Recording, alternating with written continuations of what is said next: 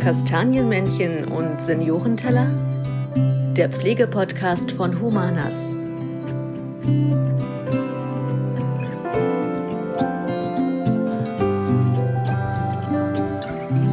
Hallo und herzlich willkommen zu unserer dritten Folge des Humanas Pflege-Podcasts Kastanienmännchen und Seniorenteller. Heute haben Jenny Lorbeer und ich wieder zwei Gäste in Kolbitz und einmal ist das Frau Simone Boris. Hallo. Hallo, schönen guten Tag und einmal Anke Wasowski. Ja, hallo. Wir hatten im vergangenen Podcast über Humanas und die Pflege gesprochen, wie wir eben das ähm, ja, Pflegeverständnis haben, wie wir in der ländlichen Region pflegen wollen. Und mit den beiden Gästen heute wollen wir auch über Pflege in Stadt und Land sprechen. Und am besten beginnen wir einmal mit einer kurzen Vorstellung. Frau Boris, wer sind Sie, was machen Sie, Warum bin ich hier? Ja. Genau, warum sind Sie überhaupt da? genau. Also mein Name ist Simone Boros. Ich bin seit 2014 Sozialbeigeordnete in der Stadt Magdeburg, bin also für die äh, sozialen Belange, für die Jugend und für die Gesundheit zuständig. Und in dem Zusammenhang habe ich auch das Gesundheitsamt bei mir mit an Bord und damit auch das ganze Pandemiegeschehen äh, in den letzten zwei Jahren begleiten dürfen. Bin gelernte Finanzkauffrau, Betriebswirtin, habe äh, im Sozialamt seit 1990 gearbeitet und auch da schon mit Pflege zu tun gehabt, weil die Pflege war ja früher in der Hand der, äh, des Sozialamtes. Also 90 Prozent waren ja früher Sozialhilfeempfänger, bevor die Pflegeversicherung dann 94 im ambulanten Bereich eingeführt wurde. Also dieses ganze Geschehen habe ich auch begleitet und bin jetzt 31 Jahre in der Stadtverwaltung. Also glaube ich, kenne da so einige Ecken und Kanten. Vielen Dank. Und Anke, vielleicht stellst du dich noch einmal vor und erzählst so, was du eigentlich machst den ganzen Tag. ja, wie gesagt, Anke Wasowski. Ich komme aus Tangermünde, äh, wohne und arbeite da im Humanas äh, Wohnpark, bin dort äh, Pflegedienstleitung ähm, seit fünf, sechs Jahren äh, an dem Standort. Hauptsächlich arbeite ich äh, vom Büro aus, äh, also leite den Wohnpark und ja, bin gelernte Altenpflegerin. Ja. Ähm, Anke, jetzt mal ganz kurz äh, an dich erstmal die Frage, wenn du an das Altwerden denkst, was kommt dir da als erstes in den Sinn? Ja, also wenn ich jetzt an mich denke, wenn ich alt werde, dass ich äh, weiterhin selbstbestimmt leben und wohnen kann, äh, dass ich bei mir im Wohnort, wenn es geht, äh, bleiben möchte, da nicht nur, weil ich alt bin, vielleicht umziehen muss, dass ich da gut versorgt und äh, weil ich da eben gut vernetzt bin, möchte ich da bleiben und ja, das, das fällt mir so spontan ein. Ich glaube, das ist so das Wichtigste. Ja. Das klang fast wie ausge, auswendig gelernt, aber das war gar nicht so in irgendeiner Form geplant. Frau Boris, wenn Sie ans Altwerden denken, was, was kommt Ihnen da als erstes in den Sinn? Also natürlich aus der Perspektive eines älter werdenden Menschen oder alt seine Menschen, Menschen würde mir das gleiche einfallen, wie die äh, Kollegin es gerade gesagt hat. Oder mir würde eher der Spruch einfallen, alt werden äh, möchte jeder, aber alt sein eben nicht jeder, ja weil äh, mit dem Alter kommen ja auch die Gebrechen und dann ist man bedient, wenn man auf fremde Hilfe angewiesen ist, weil genau die Frage von Selbstständigkeit, das diskutieren wir ja auch vielfach. Wie kann es gelingen, dass die Menschen so lange wie möglich in ihrer eigenen Häuslichkeit bleiben können? Das ist eigentlich auch so die politische Zielstellung, die wir mit im Blick haben, wenn wir äh, Dinge wie das Netzwerk Gute Pflege zum Beispiel ins Leben rufen, wie wir es als Stadt gemacht haben. Mhm. Und was ähm, muss man denn, Sie haben es gerade selbst angesprochen, ähm, Pflege in der Stadt, was muss denn da funktionieren und gut gemacht sein, damit man vernünftig, in Anführungsstrichen, eben alt werden kann, damit man auch versorgt werden kann in der Stadt?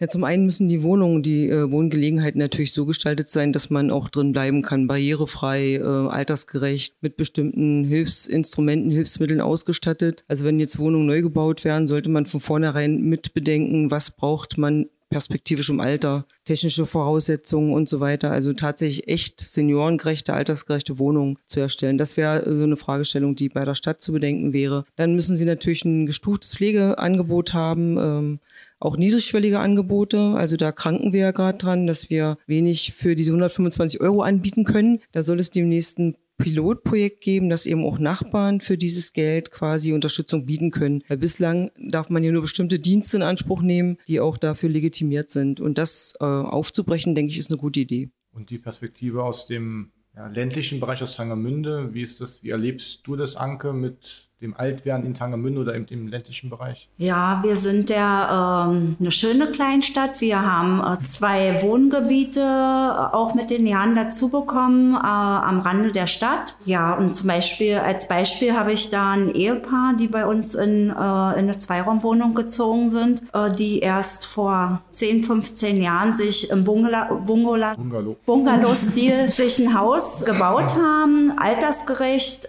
ebenerdig aber leider in dem Wohngebiet keine äh, Anbindung an, an die Stadt äh, erfolgt ist. Also kein, keine Bushaltestelle, äh, kein Konsum, ja, also sehr weite Wege, um irgendwo hinzukommen, um äh, den Alltag auch ohne Auto gestalten zu können. Und das hat für das Ehepaar den Ausschlag gegeben, eben zu uns zu ziehen. Und das äh, hatten die sich beide vor 10, 15 Jahren äh, eigentlich nicht so vorgestellt. Und wie alt sind sie, die beiden? Die sind beide Ende 70.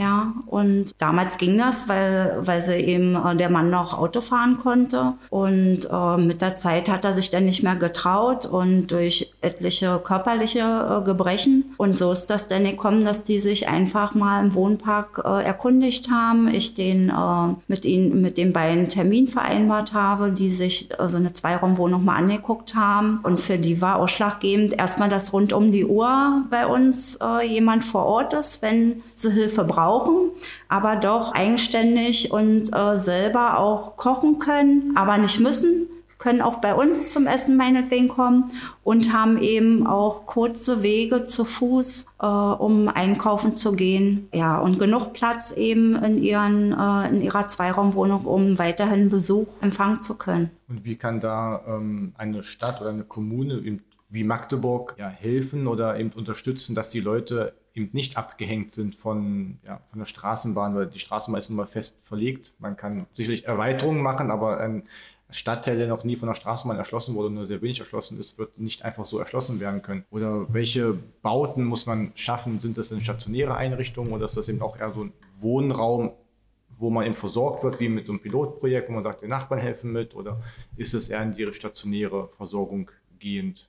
Na, wir haben ja den Grundsatz ambulant vor teilstationär, vor stationär äh, schon ewig verbrieft in die Sozialgesetzgebung. Und das ist eben auch die Zielstellung. Natürlich haben wir auch Wohngebiete oder Wohnungen, die nicht barrierefrei sind, die weit weg von öffentlichen Verkehrsmitteln sind. Ich habe es gerade auch im äh, eigenen Erleben. Meine Eltern wohnen also auch in Magdeburg und äh, in einer Straße, wo eben auch wirklich wenig Anbindung an die Straßenbahn, an den Bus ist, wo der letzte Nahversorger, das ist ja auch ein großes Problem, auch in der Stadt durchaus, der letzte Nahversorger, der zu Fuß zu erreichen wäre, eben jetzt auch demnächst schließen wird äh, und dann im Umfeld wirklich nur noch mit Auto was erreichbar ist. Ja, und das gleiche System. Mein Vater ist jetzt Ende 70 und äh, darf jetzt nicht mehr Auto fahren, weil oftmals wollen die Alten ja bis sonst wann fahren.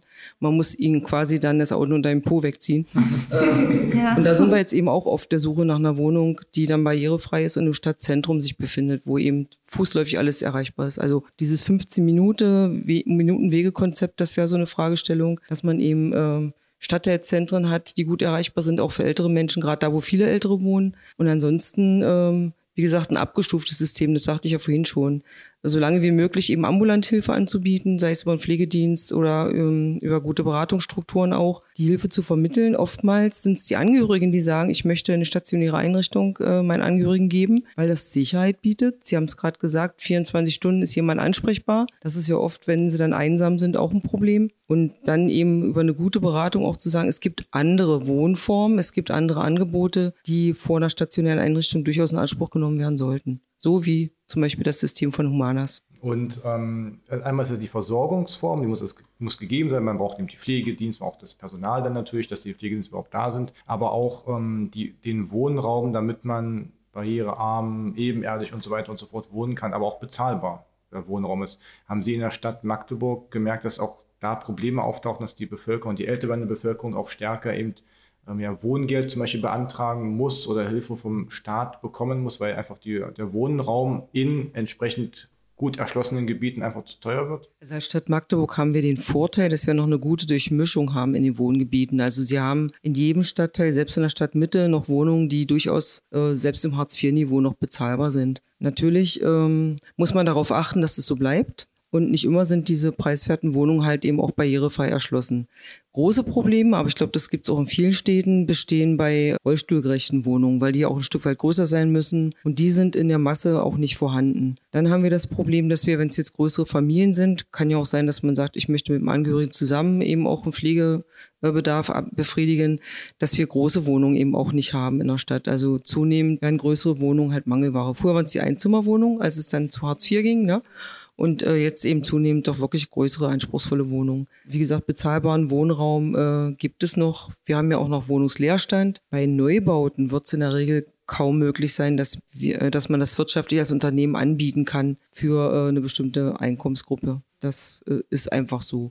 Aber wie gesagt, die Durchmischung, dass es keine Segregation gibt von bestimmten Personengruppen, das wäre eine wichtige Zielstellung. Das Thema bezahlbaren Wohnraum, ist das auch in Tangermünde eines Anke, bei euch kriegst du es auch mit, wenn Leute zu uns oder zu euch, zu dir kommen, dass ähm, die Zweiraumwohnung dann Preise übersteigt. Ich hatte es in Magdeburg ähm, schon in Diskussion in Olfenstedt, dass die Zweiraumwohnung Neubau auch wohl relativ teuer anmus, also anmutet, aber es ja dann auch eine Versorgung gibt, die man halt drumherum dann auch hat. Ist das auch ein Thema im ländlichen Bereich? Ja, also bei uns auf jeden Fall in Tangermünde, dadurch, äh, dass wir nicht weit von Berlin äh, weg sind und da viel Berliner in, bei uns in den Raum Häuser, Wohnungen als äh, Zweitwohnsitz oder als Urlaubswohnung haben wollen, sind bei uns auch die Preise, Quadratmeterpreise richtig in die Höhe gegangen. Man merkt das auch in Tangermünde äh, drumherum, eben wie eben die Grundstücke und sowas, äh, wie danach gefragt wird.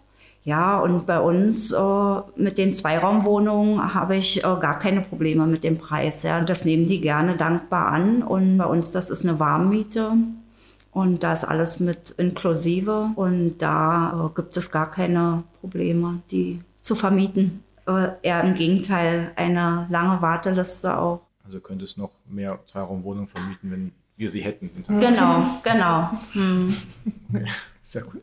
Aktuell kommt man in der Altenpflege im Thema Gesundheitswesen im Pflegebereich an Corona nun nicht vorbei, seit zwei Jahren ungefähr. Wir haben einmal eine Pflegedienstleiterin von Humanas hier, die Corona am eigenen Leib in dem Sinne erfahren hat, dass eben die Pandemie ganz am Anfang äh, mitbekommen hat, was das bedeutet, wenn man Corona im Wohnpark hat und natürlich auch ähm, aus einer kommunalen Verwaltung eine verantwortliche Person, die ähm, das wiederum auch kennt, was passiert, wenn eine Pandemie auf einmal zurollt. Frau Boris, wie waren denn so die Tage im März 2020? Also wie muss man sich das vorstellen als ähm, ja, Bürger? Wenn Magdeburg so rumgelaufen ist, hat man ja man wusste nicht genau, was los ist. Hat die Stadt da mehr oder wie kann man sich das in der Verwaltung vorstellen? Ja, es kam relativ plötzlich. Also äh, es wurde festgestellt, plötzlich es gibt Corona. Äh, die erste Aktion war, dass wir dann eine Arbeitsgruppe gegründet haben mit dem äh, Vorsitz des Oberbürgermeisters. Der äh, Gesundheitsamtsleiter war dabei, unser Ordnungsamtsleiter, weil es ja doch einige gesetzliche Regelungen und Verfügungen dann geben musste. Und äh, ich natürlich weil am Anfang ging es hauptsächlich um die Fragestellung Kindergärten schließen. Also das war so die erste Aktion. Der Hallenser hat die Kitas zugemacht und äh, irgendwann mussten wir dann nachziehen. 16.3. war so diese Deadline, wo dann plötzlich alles geschlossen wurde. Also vorher hat man das auch gar nicht so ernst und wahrgenommen, ja. Und am Anfang, wenn man jetzt die Fallzahlen anschaut, war das ja eigentlich lächerlich, was damals passiert ist, ja.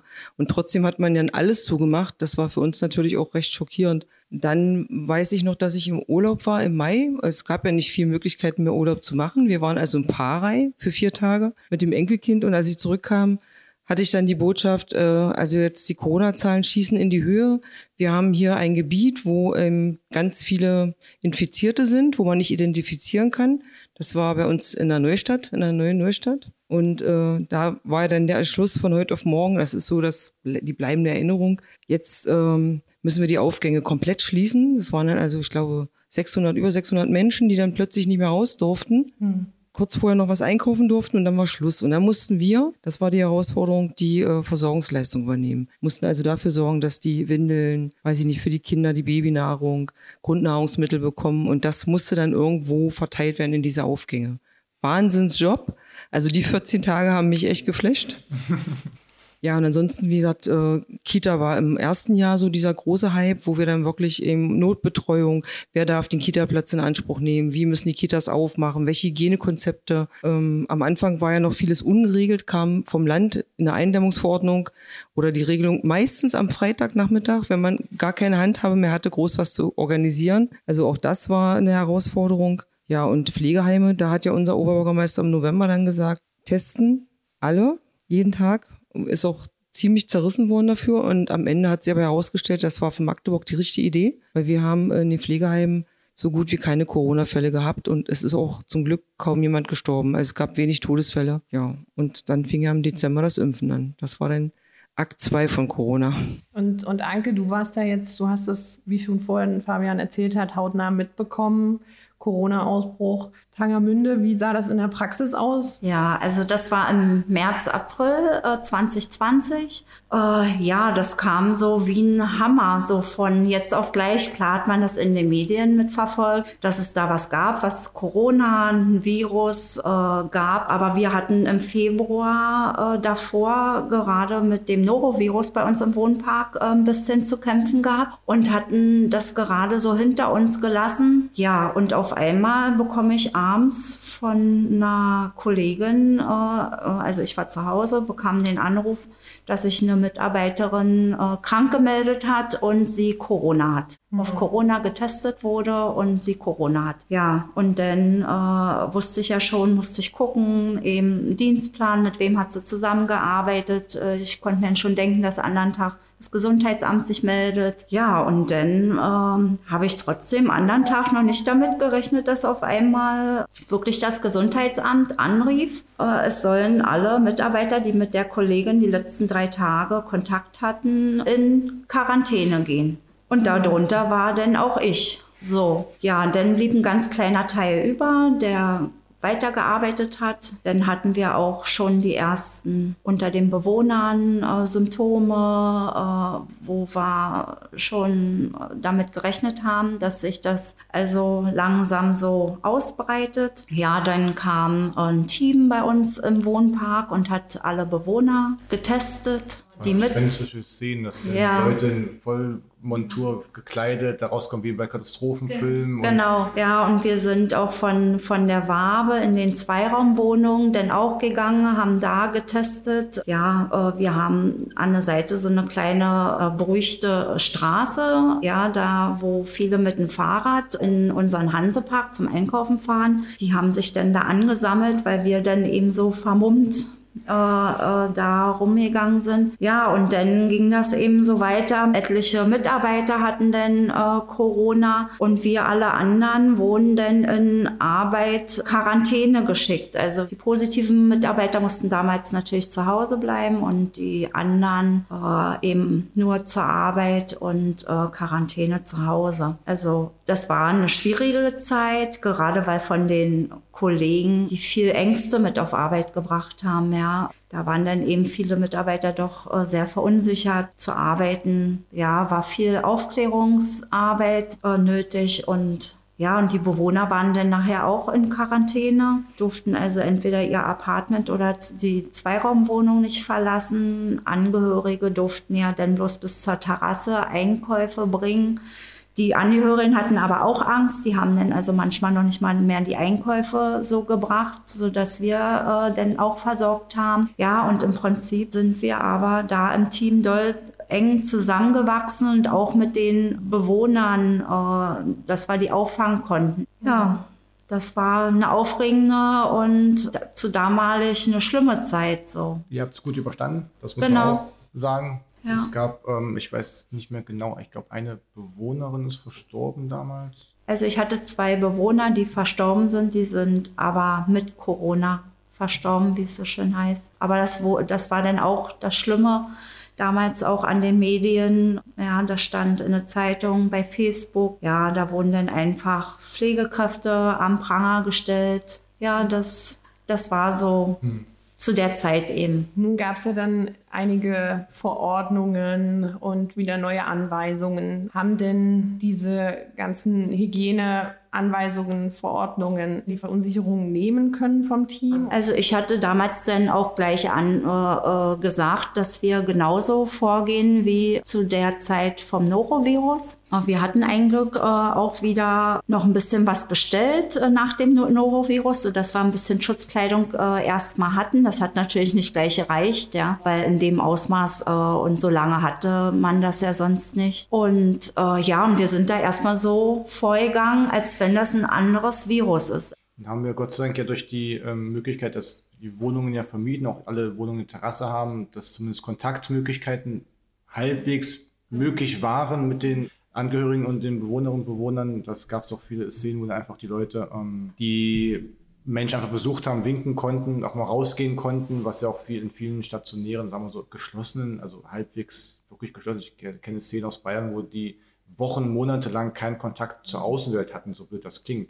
Und ähm, das war natürlich dann eine, ein Vorteil, Genau, das. Bei Humanas auf die Terrasse gehen konnte. Genau, weil das eben alles bei uns ebenerdig ist und äh, egal ob Apartment oder Zweiraumwohnung, eben alle eine kleine Terrasse haben. Ja, und damals äh, März, April war ja auch schon offenes Wetter und das haben die, da waren die natürlich glücklich drüber, ja, weil in den Medien, sie konnten ja nichts anderes machen, außer Fernseh gucken, also viel Fernseh. Und da waren viele Bewohner denn froh, wo sie das gesehen haben, dass andere eben dann festhängen, äh, sag ich mal, in, in ihrem Zimmer und äh, in der zweiten, dritten Etage noch nicht mal, also kein Balkon und nichts haben.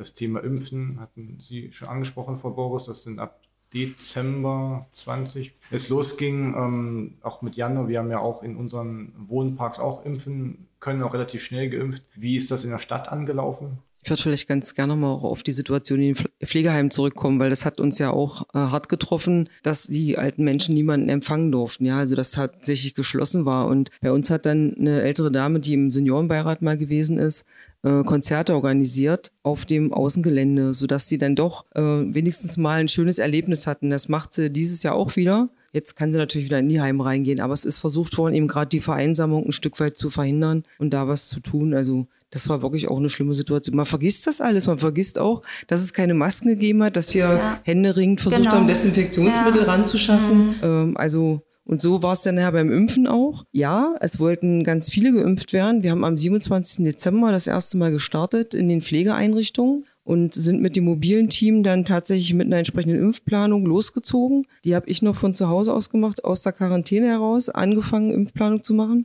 Beim ersten Mal war ich auch dann demzufolge beim Impfen nicht dabei, aber ich habe dann Anfang Januar, als ich dann wieder raus durfte, ähm, die erste Impfaktion bei den Pfeifferschen Stiftung mitgemacht, habe also geschaut. Am Anfang war ja das Problem zu wenig Impfstoff. Du musstest also wirklich immer versuchen, so zu planen, dass du möglichst äh, konzentriert mit den Impfungen starten konntest. Dann sollten wir eigentlich schon Anfang Februar dann für die Öffentlichkeit impfen die über 80-Jährigen. Dann kam ja die Impfverordnung, die dann permanent geändert wurde. Der Impfstoff, der dann mit BioNTech gestartet, Moderna, dann kam AstraZeneca, dann kam Johnson.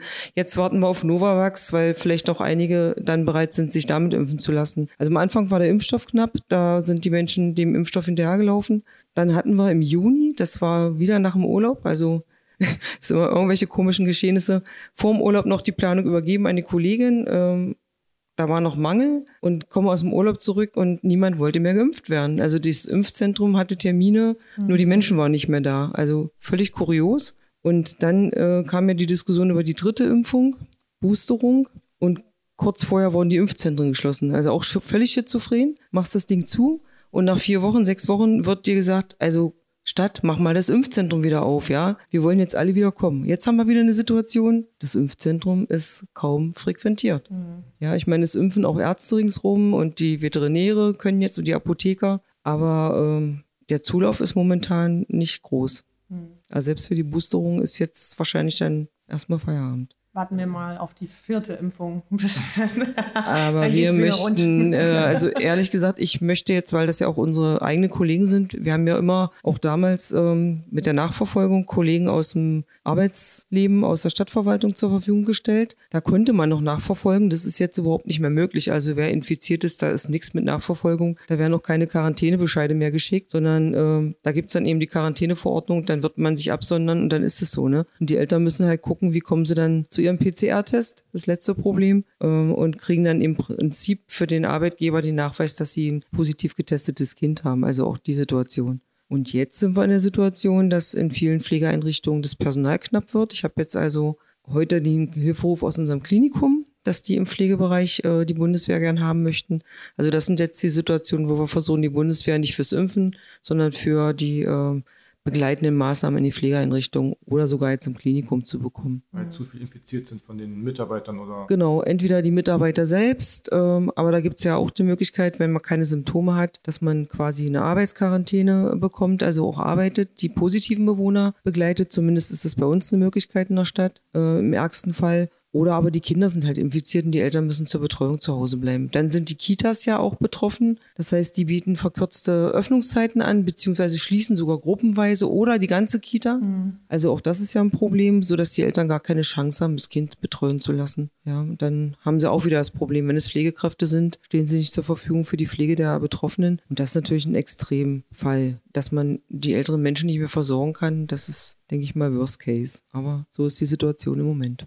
Genau, Corona ähm, wird uns sicher noch einige Zeit weiter begleiten, auch die nächsten Jahre in leichteren Fällen, weil das Virus ist, meine, ist ja da. Das ist, wird vielleicht irgendwann dann einfach so, wie jetzt Omikron ist und die nächsten Varianten dann einfach abschwächen. Und deswegen, man kann ja auch langsam wieder locker, man kann auch langsam wieder ähm, Feste feiern. Und ähm, ein Fest planen nämlich zwei Bewohner aus unserem Wohnpark in Zielitz. Familie Kanne hat die Diamanten Hochzeit im April, glaube ich, war das. Und ähm, Jenny hat mit ihnen gesprochen und ein Interview geführt. Genau, und wir hören uns das jetzt einmal an.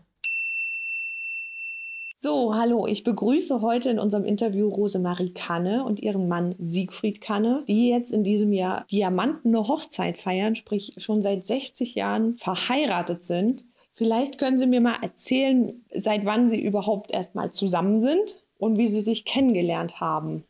Ja, also wir kannten uns schon viele, viele Jahre, bevor es gefunkt hat, äh, weil mein Mann auch immer auf Montage war und ich habe in Rathenow gearbeitet und bin dann auch mit dem Zug immer gefahren nach Hause und er kam von Berlin runter und da mittlerweile hat man sich dann so kennengelernt und aber von Liebe äh, war noch nichts.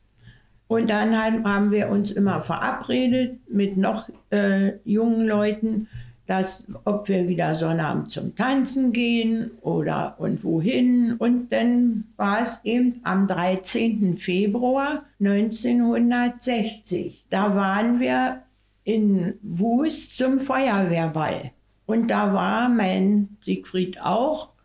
Und da ja, hat es denn gefunkt. Immer mal getanzt und wieder getanzt. Und ja, und dann war noch ein Freund von ihm, der hatte da in Wust auch eine Freundin.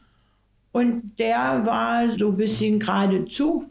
Und der sagte dann zu mir, also nach Hause bringen braucht dich ja Siegfried nicht. Aber kannst deiner Mutti schon sagen, wir kommen Sonntagnachmittag zum Kaffee. Und dann äh, ja, kamen die auch, forsch. beiden. Ja. Und mein, mein Siegfried mit.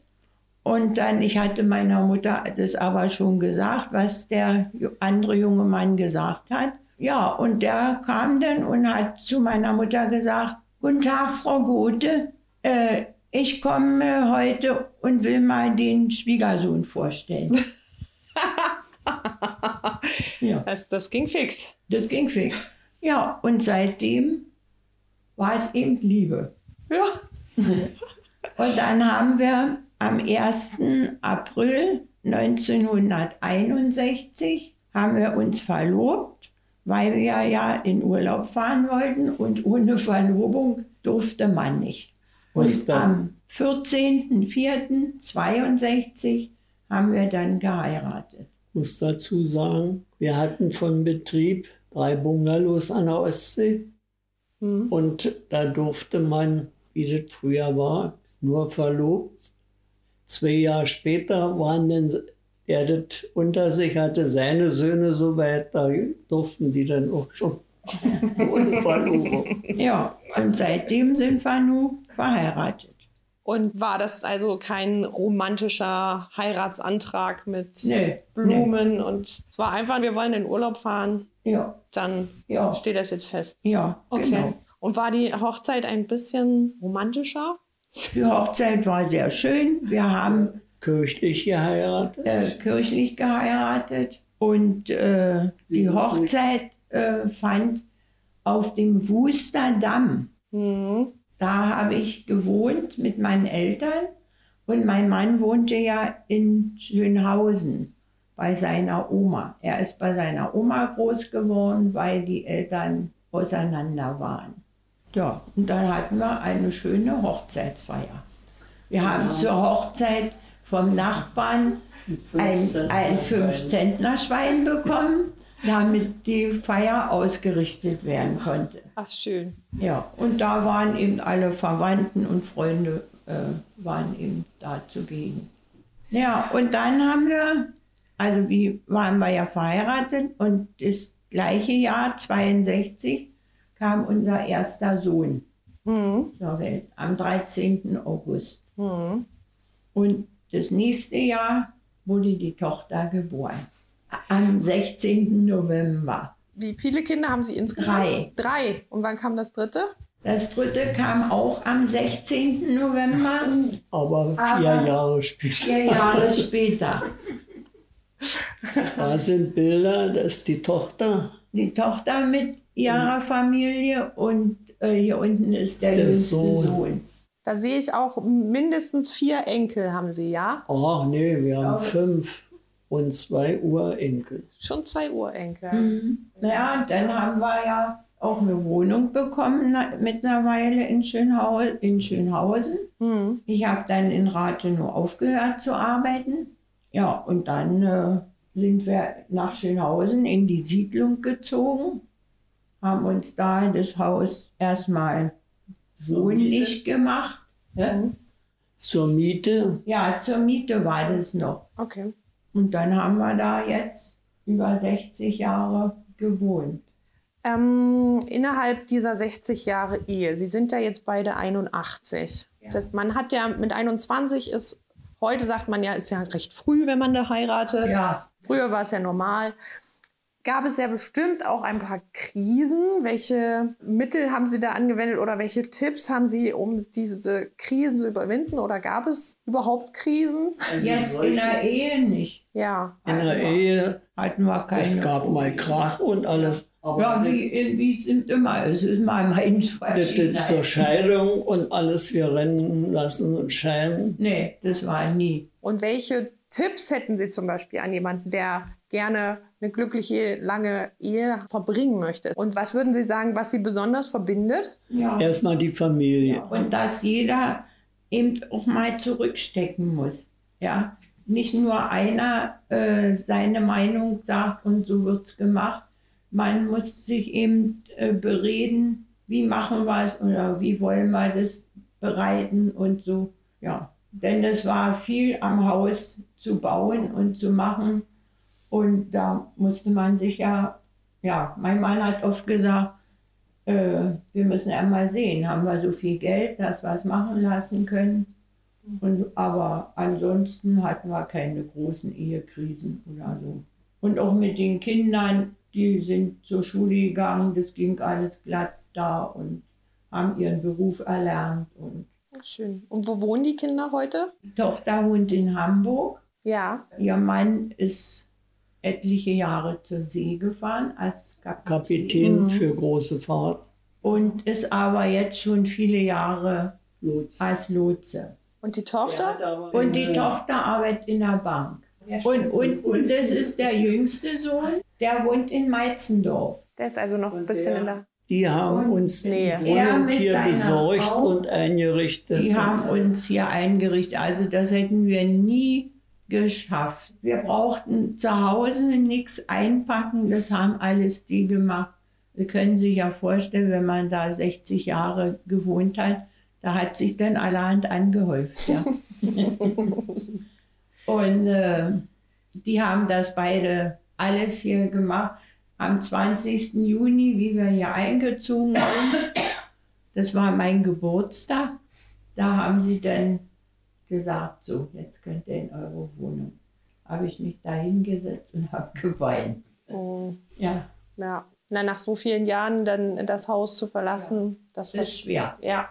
ja. Ja, da kam die aber Enkelin morgens, die war zeitig ran. Alles, was wir noch hatten, hat sie eingepackt in den Kofferraum. Dann ist sie mit uns hierher gefahren. Die haben bloß das Auto ausgeladen und wir mussten weiterfahren nach Melzendorf Zum Kaffee trinken.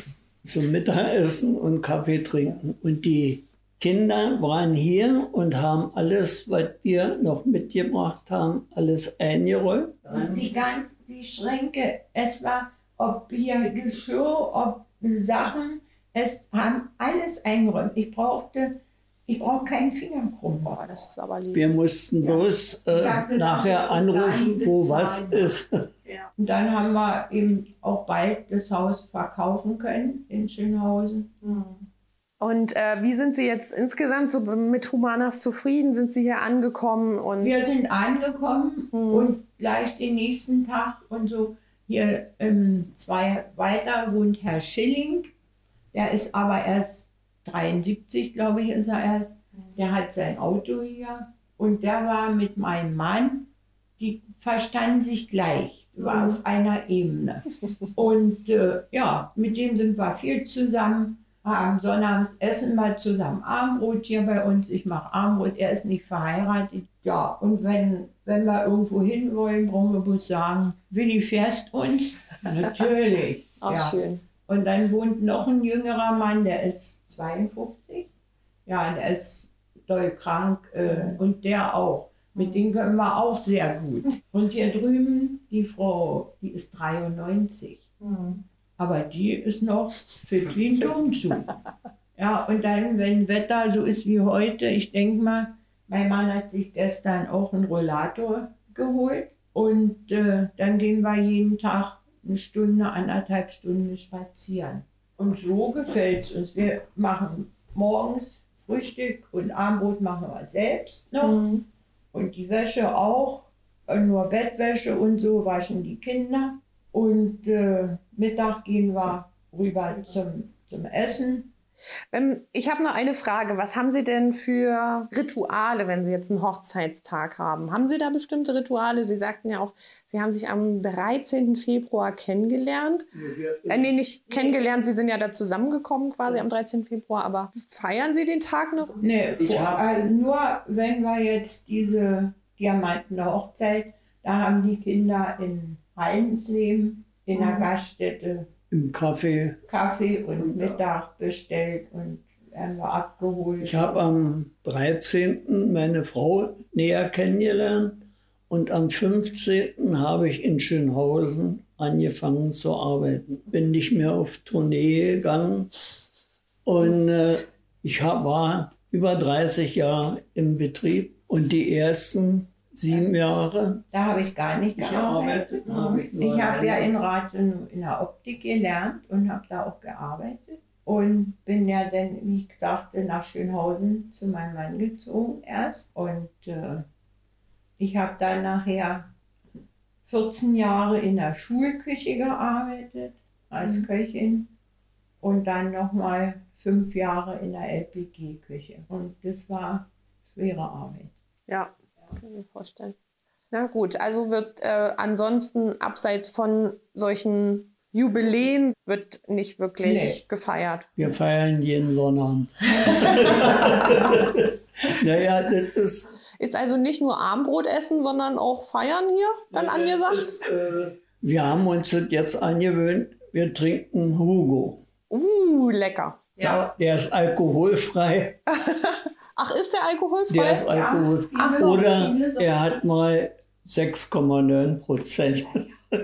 Nee, aber, aber so dann groß feiern. zweieinhalb, drei Stunden und dann Mhm. wenn jetzt Geburtstag ist oder auch wir haben auch schon mal an unserem Hochzeitstag, wenn es denn zum Wochenende, dass die Kinder in- aus Metzendorf uns holen und dass wir mal Kaffee zusammen trinken und so.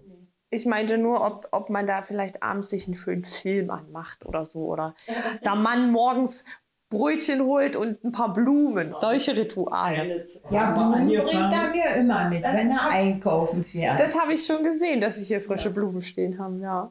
das ist nicht Neues. Ich freue mich auch, wenn er mit, mit Herrn Schilling einkaufen fährt donnerstags und dann kriege ich immer einen Blumenstrauß.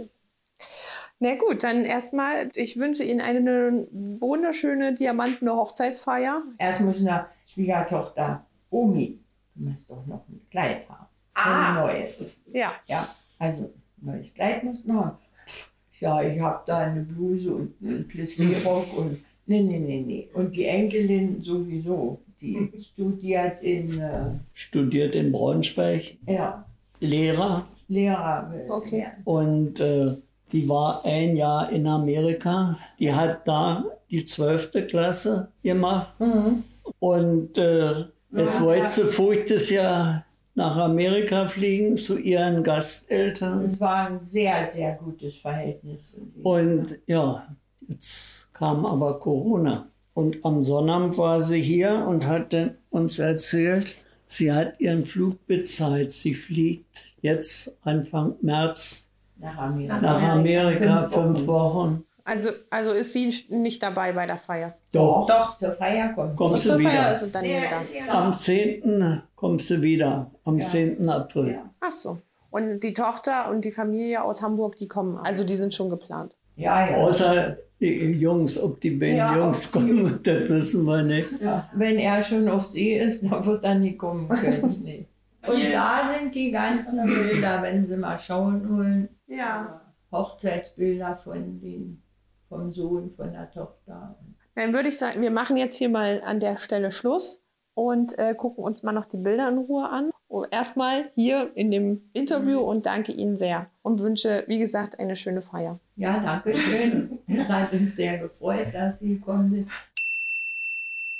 Wir haben ja nun gerade gehört, was ähm, die beiden, Fam- also die Familie Kanne, plant für die Diamantenhochzeit. Welche Rolle spielen denn so Hochzeitsjubiläen im Wohnpark so bei dir in Tangermünde, Anke? Ich habe äh, leider so eine äh, hohen, wie hier die äh, Gründe, nee, Diamanten. Diamantene Hochzeit äh, so selber noch nicht mitbekommen. Also ich habe in, in Tangermünde hat Humanas äh, 27 Zweiraumwohnungen. Davon habe ich neun Ehepaare, also die äh, äh, zu zweit in so einer Zweiraumwohnung wohnen und der Rest äh, sind Einzelne, also entweder Frauen oder Männer. Ja, also viele wohnen eben noch so lang, wie es möglich ist, natürlich beide in ihrer Hauswohnung und manchmal 50, 60 Jahre. Und die haben es natürlich, das ist natürlich keine einfache Sache, nochmal umzuziehen, wie bei uns in dem Wohnpark. Und dann findet die Überlegung natürlich immer erst statt, wenn einer von dem Paar irgendwas hat, Hilfe benötigt und auch wenn es äh, kleinere Hilfestellungen erstmal bloß sind. Ja, und dann kommt noch oft eine Warteliste dazu. Ja, und dadurch äh, ja, sind so eine auch bei uns selten, dass man so lange noch zusammen verheiratet ist. Und die städtische ausgerichtete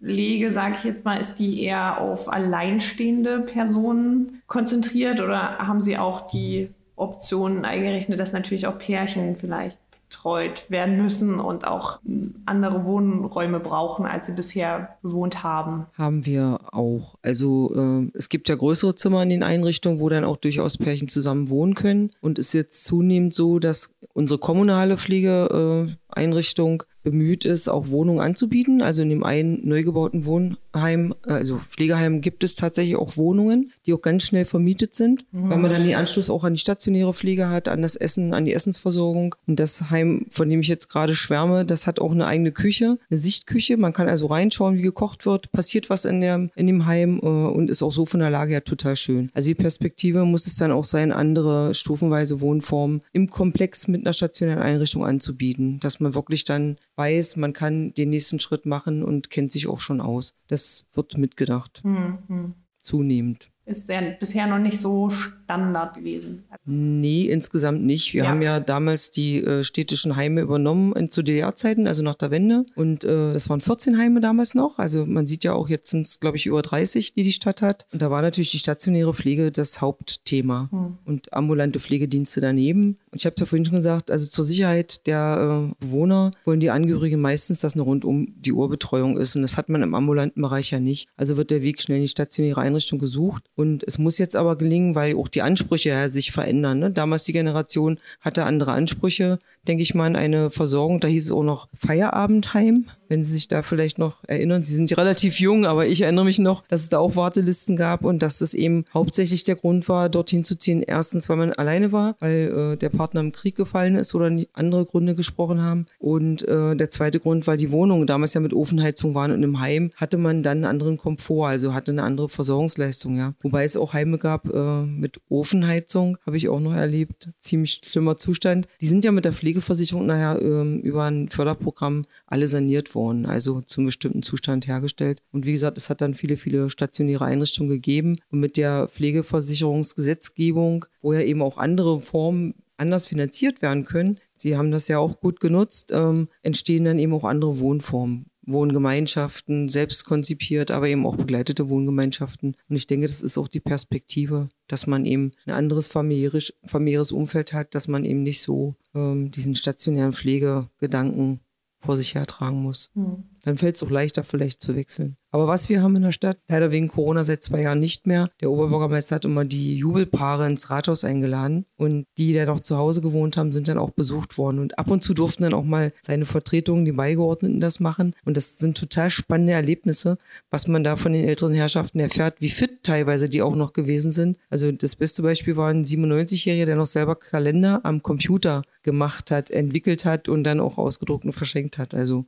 Wahnsinn. Und wann können Sie das wieder machen? Oder gibt es da wieder Pläne, dass es dann irgendwann wieder eben auch Normalität wird, diese Jubelpaare zu empfangen? Genau. Wir hatten da sogar äh, eiserne Hochzeiten dabei, also schon ganz schön extrem. Und angefangen hat das mit 50 Jahren. Das waren ja dann die goldenen Pärchen. Und zunehmend waren dann ja auch Diamanten. Und es war einmal im Monat, hat das stattgefunden. Und der Saal war voll gewesen. Es waren über 100 Pärchen. Und ich hoffe, dass wir das jetzt, wenn Corona so ausschleichend ist und die Eindämmungsverordnung es auch zulässt, dass man wieder Veranstaltungen in der Größe machen kann, dass wir das wieder aufleben lassen. Polte hat das angefangen als Oberbürgermeister und äh, Trumper hat das fortgesetzt und äh, der nächste, die nächste sollte auch das wieder machen, weil die alten Leute haben das so dankbar angenommen. Für die war das auch eine ganz tolle Gelegenheit, den Oberbürgermeister mal anzufassen, mit dem ins Gespräch zu kommen. Da sind die total stolz drauf gewesen, ja. Und er ist ja auch ein Oberbürgermeister, der äh, gut ins Gespräch kommt, gerade eben auch mit Älteren und mit Kindern.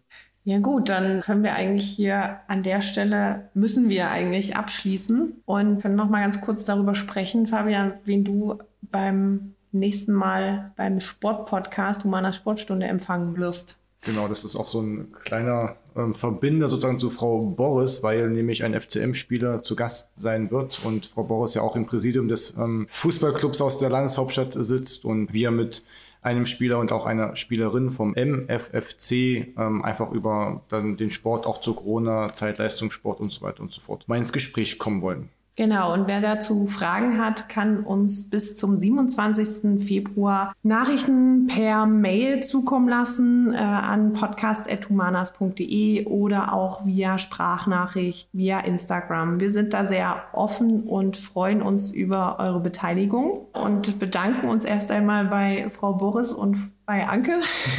ja. Frau Anke. Frau Anke. Für ihre Zeit. Vielen, vielen Dank. Gerne.